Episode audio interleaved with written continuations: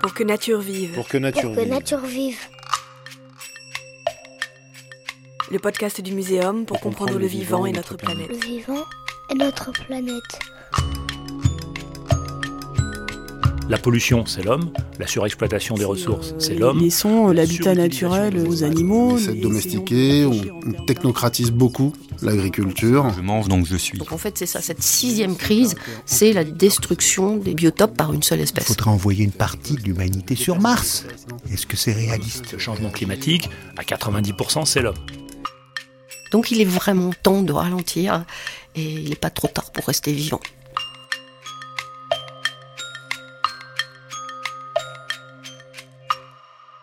Biodiversité, le saut dans l'inconnu, avec Bruno David.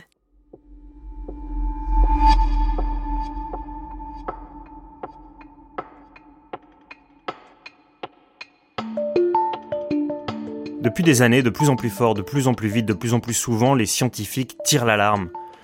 Est-ce qu'on va dans le mur Dérèglement climatique, extinction de la biodiversité, tout ça c'est si puissant que le doute n'est plus permis. On vit bien la sixième grande crise de l'histoire, mais il reste une question.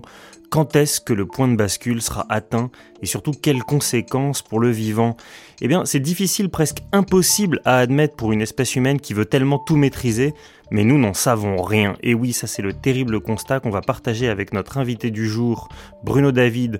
Vous êtes paléontologue et biologiste, mais vous êtes surtout évidemment le président du Muséum national d'histoire naturelle. Bonjour Bruno David. Bonjour. Alors peut-être pour commencer une explication sur le titre de ce podcast, Pour que nature vive. En 1965, votre prédécesseur à la présidence du muséum, Jean Dorst, publiait un livre qui connut un succès très important, Avant que nature meure. Cet ouvrage, il est d'une préscience incroyable parce qu'à 50 ans de distance, mis à part peut-être euh, l'explosion des plastiques dans les océans, il avait tout vu du rôle de l'homme dans la dégradation du climat et de la biodiversité. Euh, Ce livre, j'imagine que c'est un de vos ouvrages de chevet, mais qu'est-ce qu'il représente pour vous? Est-ce que c'est euh, un pionnier? Ou est-ce que c'est quelqu'un qui a eu raison trop tôt et au point malheureusement de, prêcher dans le désert et de ne pas être entendu? Alors il faut se rendre compte qu'on est en 1965, on est au cœur des Trente Glorieuses, avec une sorte de frénésie de la consommation, sans qu'on ait aucun reproche à faire aux générations qui vivaient à cette époque-là, parce qu'ils ne savaient pas ce qui se passait. Et au milieu de cette frénésie de consommation, de ces Trente Glorieuses, on a quelqu'un comme Jean Dorst qui fait une analyse très lucide de ce qui est en train de se passer sur Terre et qui dit attendez, hein, il y a des choses qui ne vont pas du tout. On est en train d'avoir des emprises sur les environnements, des emprises sur les espèces qui ne sont pas du tout euh, celles qu'on devrait avoir. On est en train de dérégler des écosystèmes complets. Pour le moment, ça se voit pas trop, mais ça va finir par se voir. Et il écrit ce livre, Avant que nature meure, qui est un livre totalement prémonitoire, qui est extraordinaire, qui est exceptionnel. Il y a juste une petite erreur, effectivement, c'est que sur les océans, il s'est trompé. Alors, il n'a pas vu venir les plastiques, mais ça, il ne pouvait pas les voir venir. Mais il n'a pas non plus bien vu ce qui allait se passer en termes de ressources, de la pêche notamment. Il a pensé que les poissons étaient tellement nombreux dans l'océan, avec de telles capacités de reproduction, qu'il n'y aurait jamais de problème de ressources dans l'océan lui-même. Et on se rend compte aujourd'hui que malgré tout, même là, il y a également des problèmes de ressources. Mais c'est un livre absolument extraordinaire et j'encourage vraiment euh, tout un chacun de le lire. Et il a fallu quand même après attendre très longtemps pour qu'on réalise que Jean Dorst avait raison. Parce qu'il y a quelque chose d'étonnant pour moi qui, euh, je l'avoue, toute honte bu, euh, les découvert euh, euh, il y a quelques semaines, c'est que si on faisait une lecture à l'aveugle de ce livre, on ne pourrait jamais deviner que ça a été écrit en 1965, parce qu'il y a des choses qui sont tellement actuelles sur la disparition des forêts, sur la disparition de certaines espèces, sur le rôle que, l'homme joue à vouloir euh, maîtriser la nature et jouer les apprentis sorciers. Au fond, c'est un livre d'une actualité brûlante. Ah oui, il y avait quelques visionnaires à l'époque. Il y a eu Rachel Carson qui avait écrit Le Printemps silencieux avec le déclin des oiseaux, avant même que ce déclin se produise vraiment. Il y a Jean Dorst avant que nature meure. Et c'est absolument exceptionnel parce que ils ont vu les choses venir. Ils avaient une, vraiment ce qu'on appelle des visionnaires. Ils ont tout vu à l'avance, à une époque où c'était les, les signaux précurseurs étaient quand même des signaux très faibles. Donc ils ont été des détecteurs de signaux faibles. Thank you.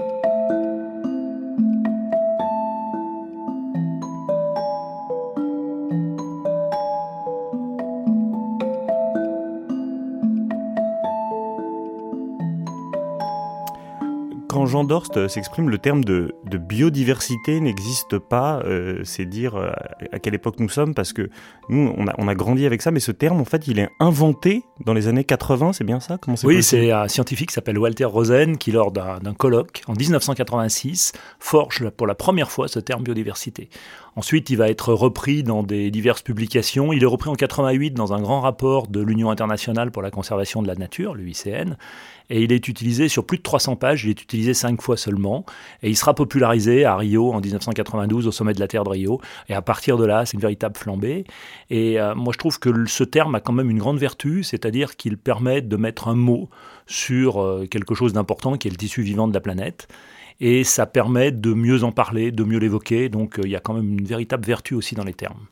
Il y a quelque chose d'autre qui est très frappant dans le livre de Jean Dorst, c'est qu'en 1965, il y a une rhétorique qui oppose les tenants du progrès à ceux de la préservation de la nature. Et Jean Dorst nous alarme, il dit attention, défenseurs de la nature, on dira que vous voulez euh, euh, ramener l'humanité vers la bougie et que vous êtes opposé au progrès.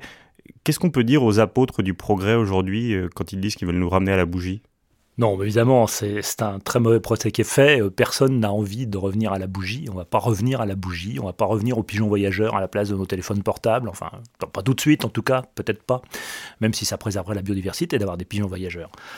Non, plus sérieusement, on voit bien qu'on est quand même très nombreux sur la planète, qu'on a une empreinte environnementale qui est très très forte et que par conséquent, il faut s'interroger sur la manière dont on vit sur la planète, sans pour autant revenir euh, sur un passé qui sera un passé euh, idéalisé. Euh, il faut qu'on arrive à réduire cette empreinte environnementale, il faut qu'on se pose des questions de consommation. Euh, je parlais des 30 glorieuses tout à l'heure et on parlait de frénésie de consommation dans les 30 glorieuses, mais on est encore dans cette frénésie de consommation et il faut vraiment qu'on s'interroge en tant que citoyen sur la nécessité d'avoir 30 euh, paires de chaussures dans son placard ou 50 euh, chemises dans son armoire. Il faut véritablement qu'on se pose des questions. Si je peux donner un exemple, un pantalon de type jean fait 50 000 km en moyenne et il s'en vend 6 par seconde. Donc on voit l'empreinte que ça a sur la planète, simplement d'en acheter un. Il est grand temps de vider nos placards, euh, je, souscris à ce que vous dites. Et justement, venons-en à, 2020. Dans un ouvrage euh, que vous avez fait paraître, et qui reprend deux de vos conférences, qui s'appelle À l'ombre des crises anciennes, vous revenez sur les, cinq grandes crises que la Terre a connues. Euh, alors, pour le coup, sur une très grande échelle de temps, puisqu'on parle des 4 milliards d'années passées, 3,8 pour être précis, il semblerait que nous ayons le triste privilège d'être contemporains de la sixième grande crise. Qu'est-ce qu'elle a de commun et de différent avec les précédentes? Alors il faut savoir que depuis en gros 500 millions d'années, c'est-à-dire depuis qu'il existe une, une vie très diversifiée avec un certain niveau de complexité sur la planète, avec des organismes multicellulaires qui sont les plantes, qui sont les animaux par exemple, il y a eu un certain nombre de crises. Il y en a eu une cinquantaine de crises. Donc on a un véritable échantillonnage statistique de ce que sont ces crises. Et parmi ces 50 crises, il y en a eu 5 majeures qui ont vraiment profondément affecté la biodiversité. Donc ça nous donne des leçons sur ce qui est en train de se passer aujourd'hui, ça nous donne des points de comparaison en quelque sorte. Même si ce qu'on constate en première instance, c'est que chacune de ces crises a été unique. Il n'y en a pas deux qui sont rigoureusement semblables, ne serait-ce que parce que le terrain sur lequel elles s'appliquaient n'était pas le même. Si je donne juste un exemple très rapide, la première des cinq grandes crises, elle est intervenue alors que la biosphère était essentiellement marine. On n'avait pas de biosphère sur les continents. Donc on était dans un contexte différent. Alors les leçons qu'on peut en tirer, euh, c'est d'abord qu'elles ont toutes été différentes, et ces enseignements, c'est que toutes ces crises ont été des crises multifactorielles. Alors dans le passé, c'était des éruptions volcaniques, des chutes de météorites, une géographie particulière des continents, par exemple avec des continents regroupés qui faisaient qu'il y avait moins de littoraux et donc il y avait moins de vie marine, parce que si les continents sont tous en un seul bloc, la longueur linéaire du littoral est plus faible. Donc tout ça, ça a joué.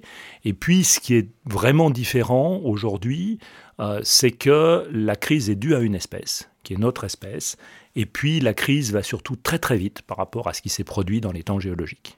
Oui, c'est-à-dire que, mis à part quelques climato-sceptiques, aujourd'hui, la certitude de la communauté scientifique, c'est que la crise actuelle, à 95%, elle est du fait de l'homme. Elle est du fait de l'homme, effectivement à 95%, parce que la pollution, c'est l'homme, la surexploitation des ressources, c'est l'homme, la surutilisation des espaces, notamment sur les continents, c'est l'homme, le déplacement d'espèces qui peuvent devenir invasives, c'est l'homme, le changement climatique, à 90%, c'est l'homme. Donc euh, on peut s'épargner le dernier petit pourcentage, mais néanmoins, c'est quand même pas mal de notre faute.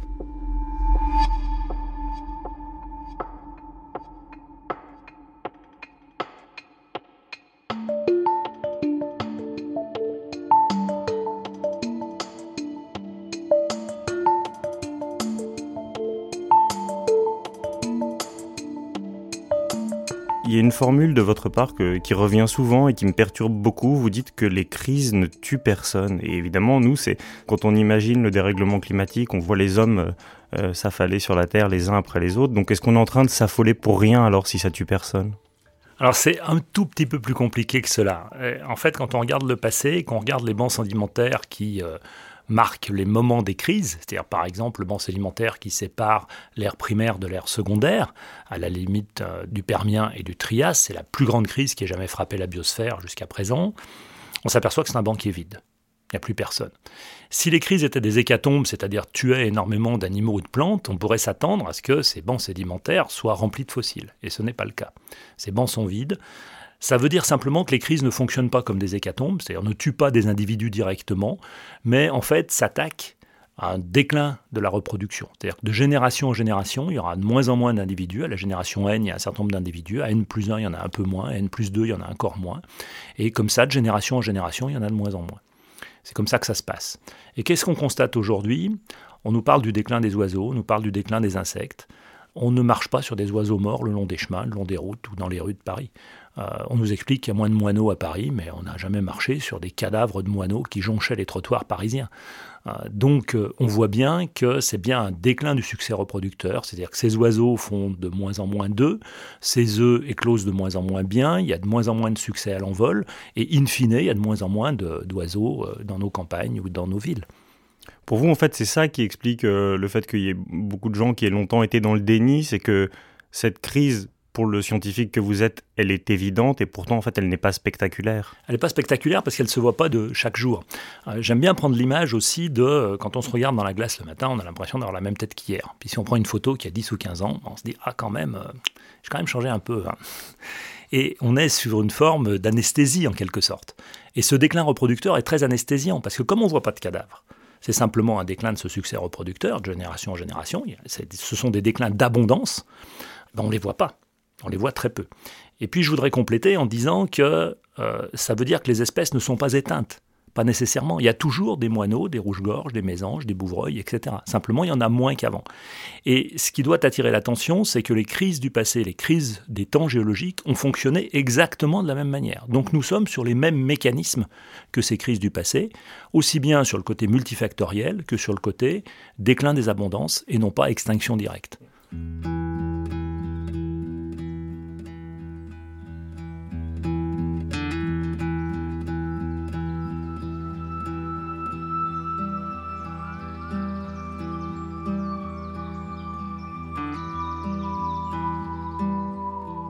Alors rentrons justement dans ce multifacteur euh, un par un en mettant de côté euh, la pollution et puis en englobant le changement climatique. On va commencer par la surexploitation des ressources naturelles.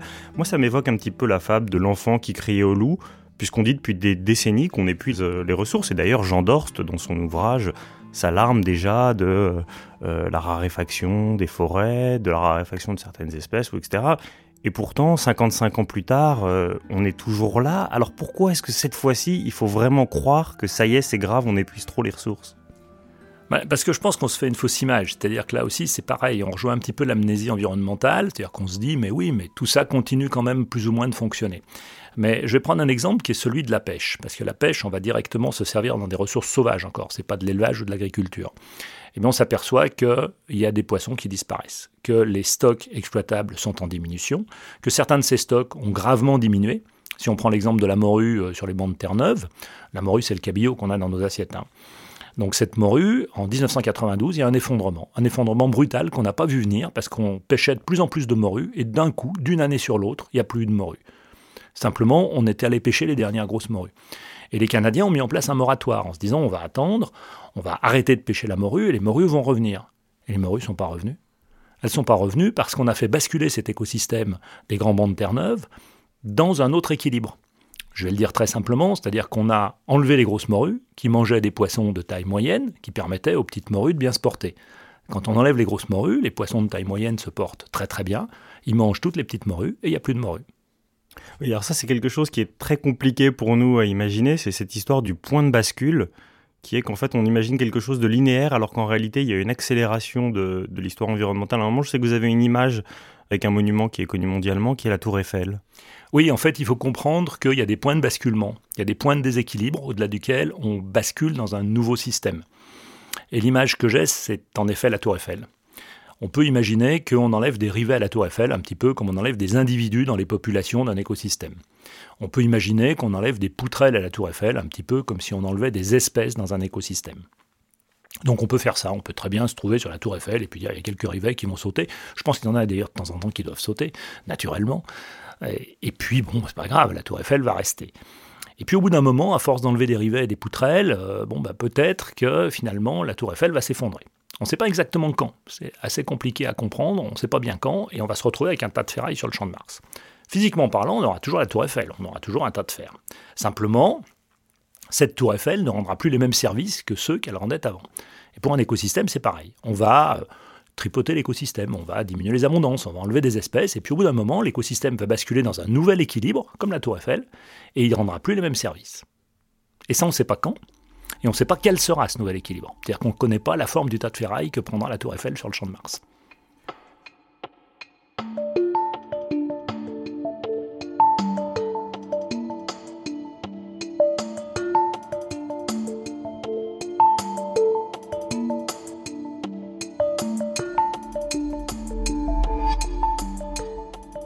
voudrais revenir sur une deuxième, un deuxième facteur de la crise que nous traversons, c'est celle des espèces euh, invasives.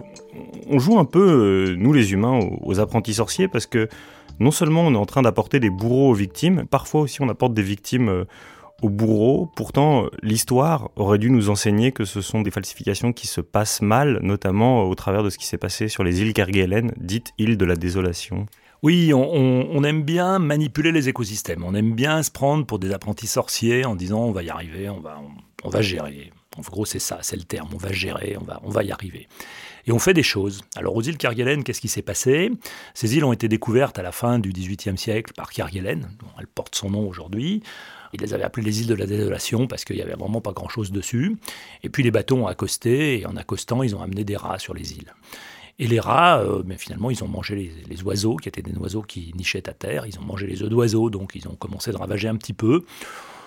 Et en 1874, on introduit des lapins sur les îles Kerguelen, simplement comme réserve alimentaire au cas où il y a des naufragés aussi. Donc on met ces lapins, et les lapins, ils se régalent des plantes qui vivent à Kerguelen, qui sont des plantes qui sont uniques, qu'on ne trouve que là, qui sont un chou et une plante qui s'appelle une azorelle, donc qui ravagent euh, ces plantes.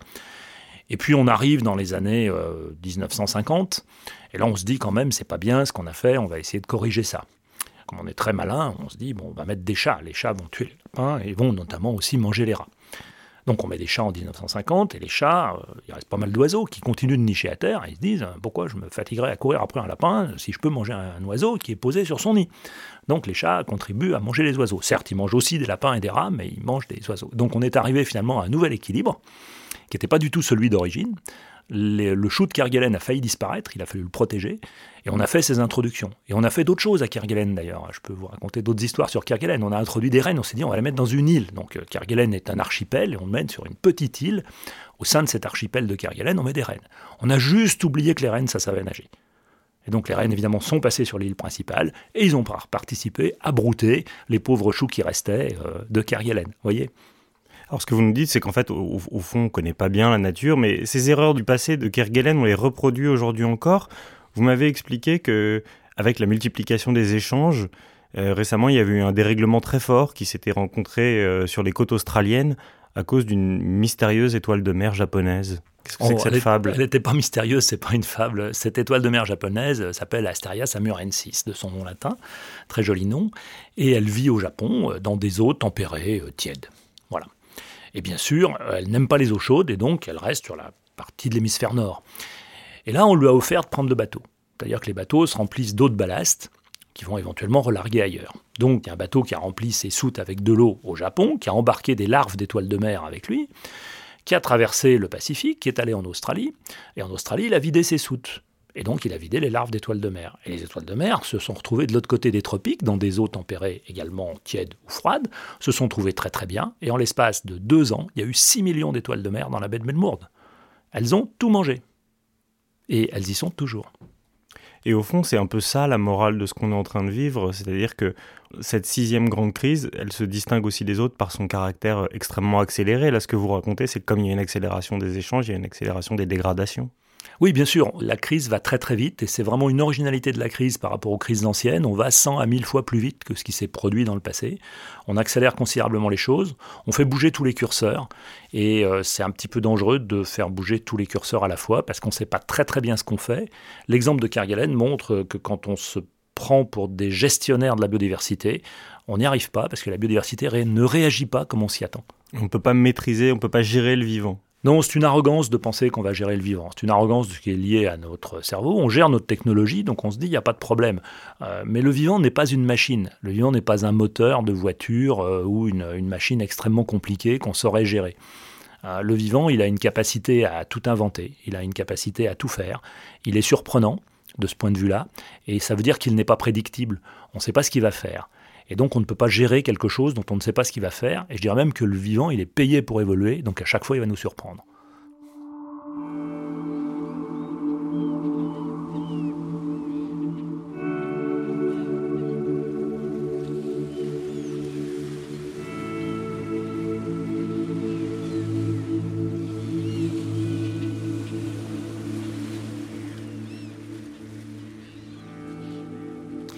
Il y a un dernier facteur de la crise que je voudrais que vous m'expliquiez, c'est l'usage des espaces. Alors évidemment, on sait très bien que la nature, elle, ne cesse de, se réduire à la surface de la Terre parce qu'on ne cesse de bétonner euh, partout, ce qui réduit évidemment euh, cruellement la place disponible euh, pour le vivant. Est-ce que c'est grave ou est-ce qu'on est en train de commettre quelque chose d'absolument irréversible? Alors, on bétonne, on fait des routes, des ports, des aéroports, des voies de chemin de fer, des abris de jardin, des piscines, on fait des tas de choses comme ça qui prennent de la place, effectivement. Et je pense qu'il faut qu'on réfléchisse un petit peu pour essayer de prendre un peu moins de place, parce qu'on le dit euh, classiquement, on artificialise en gros l'équivalent d'un département français tous les 7 à 10 ans. Donc il y a une centaine de départements en France, on peut se dire oui, on a 700 ans devant nous, mais ça veut dire que dans 700 ans, tout est bétonné hein, quand même, hein. donc ça va devenir assez invivable. Mais bon, ça, c'est déjà un premier facteur, c'est l'emprise qu'on a en termes de surface. Mais moi, ce que je trouve aussi relativement inquiétant, c'est la fragmentation des espaces que ça suppose. C'est-à-dire quand on fait une infrastructure linéaire comme une autoroute ou comme une grande voie ferrée, on coupe un espace en deux. Et donc on sépare des populations. Il y a une population qu'on va couper en deux, on va la diviser en deux sous-populations ou en plusieurs sous-populations. Alors ça nous paraît anodin parce que nous, c'est pas trop un problème pour traverser une route. Pour un hérisson, c'est déjà un petit peu plus difficile. Et puis pour un tout petit insecte euh, ou un petit amphibien ou un petit invertébré, un petit escargot des bois, c'est beaucoup plus difficile. Donc les populations sont fragmentées. À partir du moment où elles sont fragmentées, ça veut dire qu'il n'y a qu'une partie de leur patrimoine génétique qui se retrouve dans chaque sous-population. Et ça, ça les fragilise. Parce que face à une modification du climat, par exemple, un été trop chaud, etc., on peut très bien se trouver avec une sous-population dans laquelle les individus qui auraient pu résister ne sont plus présents parce qu'ils sont dans une autre sous-population. Donc ça crée des extinctions locales. Donc ça veut dire que comme on n'a pas 700 ans devant nous, à l'avenir, il va falloir se poser plus souvent la question de faire ou de ne pas faire. Et je reviens au début sur la rhétorique du progrès versus la nature il y a peut-être des autoroutes qui seraient bon de ne pas construire. Il faut se poser la question. Euh, j'ai fait des conférences devant des ingénieurs euh, des ponts et chaussées, par exemple, euh, qui me posaient ce genre de questions. Et je leur dis, il ne s'agit pas de complètement s'interdire toute chose, mais quand on fait, par exemple, une autoroute, peut-être que ça serait intelligent de la faire parallèle à une voie ferrée. Comme ça, ça fait une seule fragmentation et pas deux. ça serait peut-être des réflexions comme ça qu'on devrait avoir. Il ne faut pas tout s'interdire, il faut continuer de vivre. Mais par contre, il faut peut-être un peu plus réfléchir en amont avant de faire.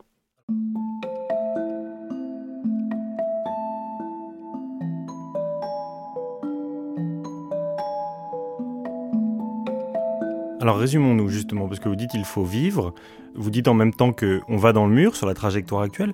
La question c'est où est le mur? Est-ce qu'il est près Est-ce qu'il est loin? Les avis divergent euh, énormément. Personne ne sait exactement comment on l'atteindra. Et d'ailleurs, c'est le titre de cet épisode. En ce qui concerne la biodiversité, on fait un saut dans l'inconnu. Et vous l'avez dit depuis le début, il y a beaucoup d'arrogance de la part du genre humain qui est persuadé qu'on peut tout maîtriser. D'autant plus que ces derniers temps, enfin l'époque, et, elle se singularise par le fait qu'on a des nouveaux outils technologiques qui sont capables d'une puissance de calcul absolument démentielle. L'intelligence artificielle, elle peut modéliser des milliards de paramètres en une seconde. Alors qu'est-ce qui nous manque? Qu'est-ce qui nous échappe pour qu'on soit incapable de prédire un peu finement le futur de la biodiversité? Alors je vais revenir sur le mur. Effectivement, euh, je pense qu'on va dans un mur. Euh, on le sait parce qu'on a vu ce qui s'était produit dans les crises géologiques. Donc on va dans un mur. On est encore très loin de ce mur, puisque en termes de pourcentage d'extinction, on est autour de 2-3% d'extinction, alors que les grandes crises du passé, c'est autour de 80% d'extinction. Donc on pourrait se dire, mais franchement, on a le temps de réfléchir. Qu'est-ce que c'est que ces collapsologues, ces, théories de l'effondrement qui nous disent qu'on... Non. Par contre, comme on y va à 100 à 1000 fois plus vite, on a ce mur devant nous, on est loin du mur, mais on y va très vite. Alors maintenant, pour le fait qu'on ait du mal à prédire on est face à une triple incertitude. On a une incertitude sur euh, qu'est-ce que sera exactement le changement climatique. Les climatologues nous font des courbes avec des incertitudes autour en nous disant ça peut être ça, telle trajectoire ou telle autre trajectoire. On a une incertitude sur comment va réagir la biodiversité. Et ça, on ne sait pas prédire parce que, comme je le disais, la biodiversité, elle est particulièrement inventive. Ça fait 3800 millions d'années qu'elle évolue. Et euh, pendant tout ce temps-là, elle a passé son temps à changer. Donc elle va continuer de changer. On lui exerce une pression, elle réagit, elle ne réagit pas tout à fait comme on, l'aurait prédit, on ne sait pas prédire ça. Donc on a cette deuxième incertitude, et puis la troisième incertitude, c'est comment vont réagir nos sociétés. C'est-à-dire que nous, qu'est-ce qu'on va faire? Comment va-t-on se comporter? Est-ce que nous allons changer? Est-ce que nous allons continuer? Est-ce que nous allons amplifier notre empreinte? Combien serons-nous sur la planète? Etc. etc. Ça, on ne sait pas le dire. Donc on a trois facteurs d'incertitude. Et j'en rajoute même un quatrième qui est peut-être le plus difficile à comprendre, qui vient non pas s'ajouter, mais se multiplier par rapport aux trois précédents, Qu'est-ce qu'on appelle en science la dépendance sensitive aux conditions initiales. Alors c'est un grand mot. Ça veut dire simplement que s'il y a un tout petit écart au début, ça peut se traduire par un très grand écart à l'arrivée. C'est l'image du battement d'aile de papillon qui va provoquer un cyclone à l'autre bout de la Terre. Je m'explique très rapidement. Si on prend une boule de billard, un billard parfait, et si on tape sur cette boule de billard, on peut absolument prédire sa trajectoire, puisque c'est un billard virtuel totalement parfait. Donc on va connaître cette trajectoire. Si on fait un écart d'un millième de degré d'angle au départ. En frappant la boule, au bout de quelques rebonds, mais c'est moins de 10 rebonds, la trajectoire sera devenue complètement différente. Donc on voit très très bien qu'un tout petit écart au départ, ça peut se traduire par un grand écart à l'arrivée. Donc on a ces trois incertitudes multipliées par cette dépendance sensitive aux conditions initiales qui fait qu'on ne sait pas prédire, c'est véritablement un saut dans l'inconnu. Et tous ceux qui disent qu'on va prédire ce que va faire le vivant notamment, à mon avis, c'est une escroquerie intellectuelle. On ne peut pas prédire ce que va faire le vivant.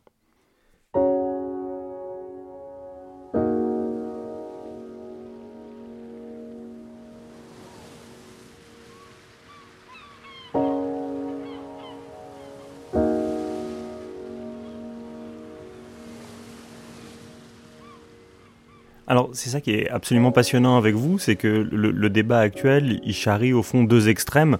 D'un côté, ceux qui effectivement sont très arrogants et vous dites qu'ils savent maîtriser, ils sauront où on va, et puis ceux qui ont très très très peur et qui disent euh, en fait euh, c'est sûr, le mur il va être atteint dans, quelques mois. Vous, vous arrivez à garder euh, votre calme et un cap parce que vous pensez qu'au fond on a un moyen de ne pas percuter le mur parce qu'il nous reste deux leviers d'action qui sont forts. Est-ce que vous pourriez nous les présenter pour nous donner un peu d'optimisme? Alors, on a un cerveau assez efficace qui nous permet de fabriquer des tas de choses. Et ce cerveau nous permet d'agir, mais il nous permet aussi de réagir, puisqu'il nous met en capacité de voir ce que nous sommes en train de faire. Et pour moi, il y a deux leviers qui sont très très simples. Il y a un premier curseur, c'est combien sommes-nous sur la Terre? Donc si nous étions 500 millions sur la planète et pas 7 milliards 8, euh, il n'y aurait pas de sujet, on ne serait même pas en train de faire cette émission. Par contre, nous sommes nombreux. Donc premier curseur, combien sommes-nous sur la planète? Donc il faudrait qu'un jour, la population mondiale soit un peu mieux régulée et qu'on soit peut-être un petit peu moins nombreux sur Terre. En tout cas, qu'on arrête de croître. Ça, c'est le premier curseur. Puis le deuxième curseur, c'est évident, c'est l'empreinte écologique moyenne, standard, de chacun d'entre nous sur Terre. Pour le moment, on a une assez grosse empreinte écologique, qui est assez différente d'ailleurs d'un continent à l'autre. Un Américain, ça fait 6 Africains, un Européen, ça fait 4 Africains, donc euh, on sait à peu près combien pèse chacun. Et il faut se poser la question de savoir jusqu'où il faut maintenir cette empreinte écologique Est-ce qu'il ne serait pas temps d'essayer de la réduire en moyenne Encore une fois, il ne s'agit pas de s'empêcher de respirer, de s'empêcher de vivre, de s'empêcher de se faire plaisir, mais il faut quand même qu'on réfléchisse à chacun de nos actes du quotidien pour voir comment, collectivement, on peut s'améliorer. Donc moi, j'essaye de ne pas donner de leçons, mais je fais appel à la conscience individuelle de chacun pour dire à chacun, réfléchissez un petit peu à ce que vous faites. Après, c'est votre responsabilité de citoyen de la planète, c'est une forme d'éthique pour la planète que je prône. Réfléchissez chacun, et puis collectivement, euh, il y a des règles, il y a des lois qui viennent de nos gouvernants. Euh, voyons comment on peut peut-être aussi agir collectivement pour faire en sorte que ces lois aillent dans le bon sens par rapport à une vie paisible sur Terre.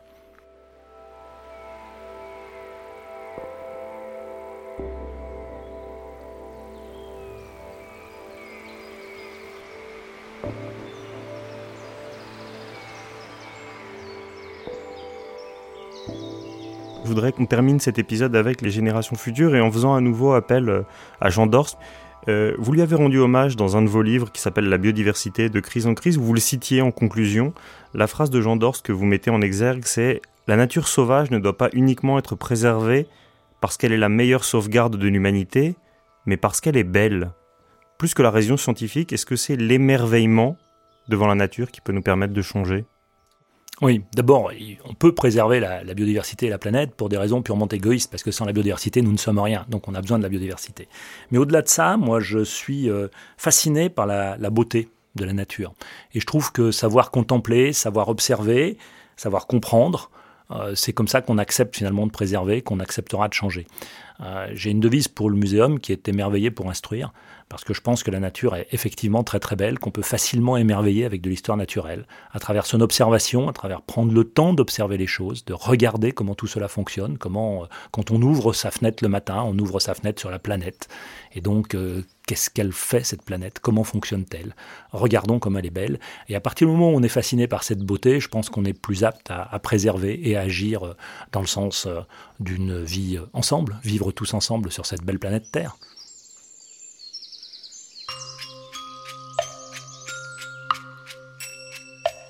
Dans cet épisode, vous venez d'écouter Bruno David, paléontologue et biologiste, président du Muséum national d'histoire naturelle, interviewé par Vincent Hédin.